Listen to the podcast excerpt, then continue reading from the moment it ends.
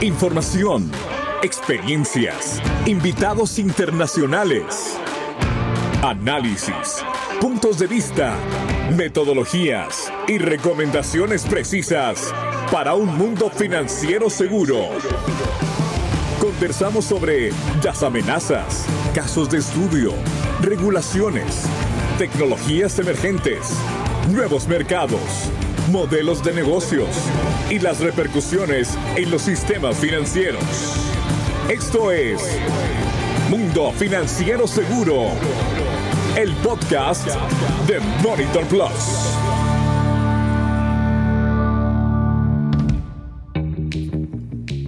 Hola, ¿cómo están? Soy Juan José Ríos. Bienvenidos una vez más a este podcast Mundo Financiero Seguro, el podcast de Monitor Plus. Soy Juan José Ríos.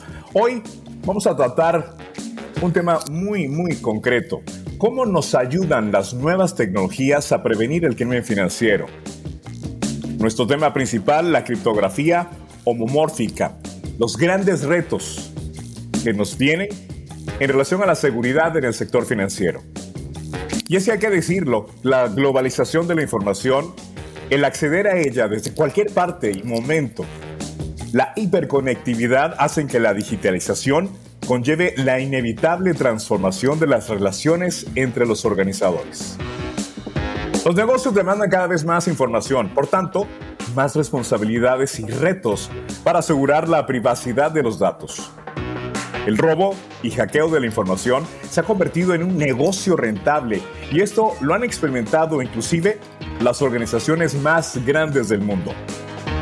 Ejemplo, como la fuga de datos de 533 millones de usuarios de Facebook.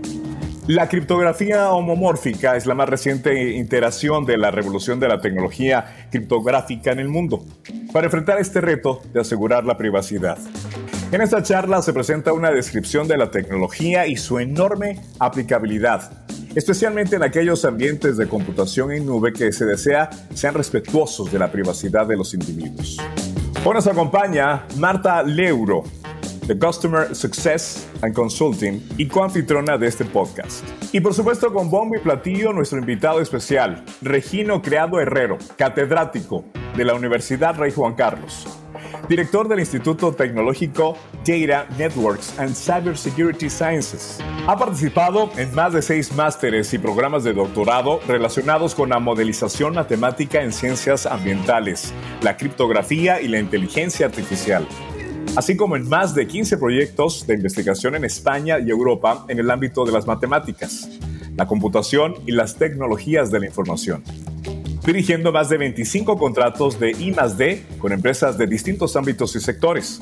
Tiene más de 140 publicaciones entre libros, artículos y otros trabajos de carácter nacional e internacional en varios campos.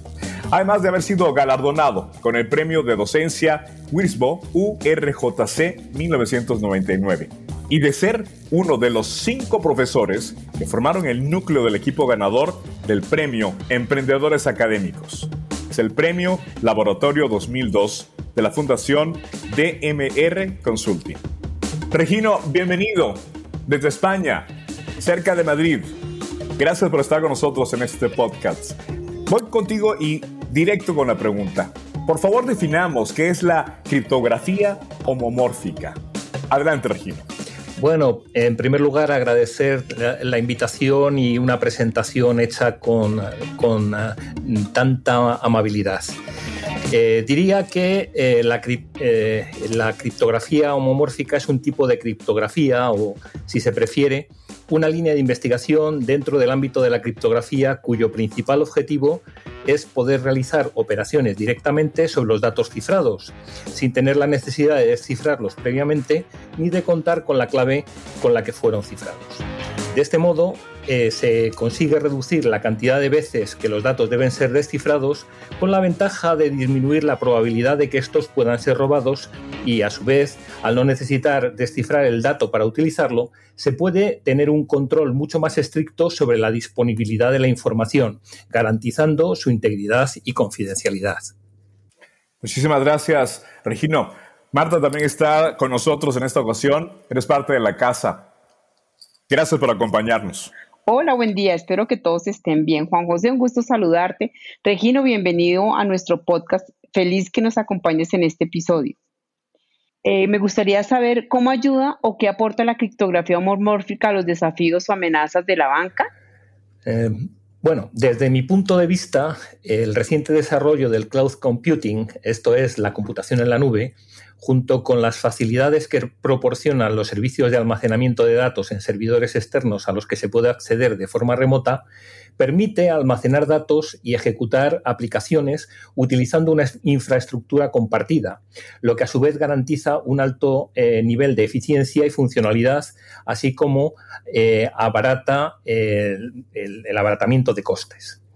Eh, sin embargo, la computación en la nube lleva aparejado el inconveniente de que los usuarios no disponen de control directo sobre los sistemas que gestionan sus datos, lo que a su vez trae consigo el problema de cómo proteger la privacidad de dichos datos si no confían en el operador en la nube que les proporciona el servicio. Una solución sería cifrar los datos que se envían al servidor, pero teniendo en cuenta que el objetivo de la computación en la nube no solo consiste en el almacenamiento externo de los datos, sino también el permitir operar con ellos realizando eh, búsquedas o cálculos aritméticos, por ejemplo, si los datos están cifrados, el usuario debería bajarlos, descifrarlos y operar con ellos a nivel local. Pero claro, en ese caso perdería todas las ventajas de la computación en la nube. Interesante, Regino, pero es indudable que la seguridad, pero también la flexibilidad que aporta el cifrado homomórfico sobre ese contexto, quisiera preguntarte cuáles son sus aplicaciones, cuáles son los usos. Eh, desde mi punto de vista, eh, yo creo que las ventajas que ofrecen este tipo de esquemas criptográficos permiten cubrir gran parte de las necesidades de los modelos de negocio actuales. Eh, en este sentido, eh, su uso puede ser beneficioso en el manejo de datos médicos sistemas de votación electrónica, eh, sistemas de computación forense y eh, especialmente en los servicios encadenados o centrados en la nube. Esto puede resultar de, gran interés actualmente, ya que el número de empresas e individuos que utiliza servicios de, de este tipo, servicios cloud, es cada vez mayor. Muy interesante, Regino. El cifrado homomórfico permitiría trabajar con información sensible sin necesidad de conocer esa información, que como bien lo mencionas en tiempos de computación en la nube es clave para proteger la privacidad y para que se puedan realizar con total seguridad operaciones críticas. ¿Le ayuda o cómo puede ayudarle la criptografía homomórfica al sector financiero a prevenir el fraude? Bueno, en, en mi opinión, el desafío que se plantea en este tipo de servicios es el alto volumen de datos y que estos deben ser transmitidos cifrados para luego ser descifrados, de manera que en este punto quedan vulnerables durante el procesamiento en un servidor externo sobre el que usualmente no se tiene demasiado control. Y por ello, si el mismo se encuentra comprometido, podría resultar eh, la pérdida de la confidencialidad de dichos datos. Regino, continuando con esta plática y este diálogo, basado en tu experiencia, ¿Cuáles serían entonces los errores más comunes en la incorporación, en la aplicación, utilización de la criptografía homomórfica, eh, particularmente en el sector financiero? Bueno, no, es una pregunta fácil. Eh, yo creo que se puede decir que actualmente los sistemas de cifrado homomórfico se clasifican según sus propiedades y la variedad de operaciones que se pueden realizar sobre los datos cifrados. Así eh, podemos distinguir entre sistemas algo homomórficos, sistemas homomórficamente nivelados y sistemas completamente homomórficos. Las operaciones son siempre representadas mediante circuitos de compuertas lógicas y según la categoría, estos circuitos pueden ser más grandes o pueden tener mayor o menor variedad de operaciones. Eh, los sistemas del tipo completamente homomórfico, fully homomorphic, eh, en la abreviatura FHC, eh, permiten realizar cualquier tipo de operación sobre los datos, aunque todavía cuentan con importantes limitaciones, sobre todo cuando eh, se utilizan operaciones muy largas y complejas, eh, dado el overhead de cómputo necesario para poder utilizarlos. Esto convierte a estos sistemas en demasiado lentos y engorrosos, aun cuando su utilización lleva aparejada un aumento de la seguridad y de la privacidad, como no podía ser menos. Las otras categorías eh, presentan mejor rendimiento, pero con una variedad de operaciones más limitada. Eh, por consiguiente, eh, desde mi punto de vista, cada categoría tiene ventajas y desventajas y es importante evaluar qué tipo de operaciones son las adecuadas y las necesarias y en qué tipo de escenarios serán aplicadas antes de tomar una decisión en este sentido. Gracias, Regino. Todo proyecto, como bien lo menciona, tiene sus pros y sus contras y por eso pues hay que guardar los cuidados a la hora de evaluar qué tipo de operaciones y qué escenarios se van a proteger. Sin lugar a dudas, esto es un gran desafío para quien desea llevar a cabo un proyecto o una implementación de criptografía.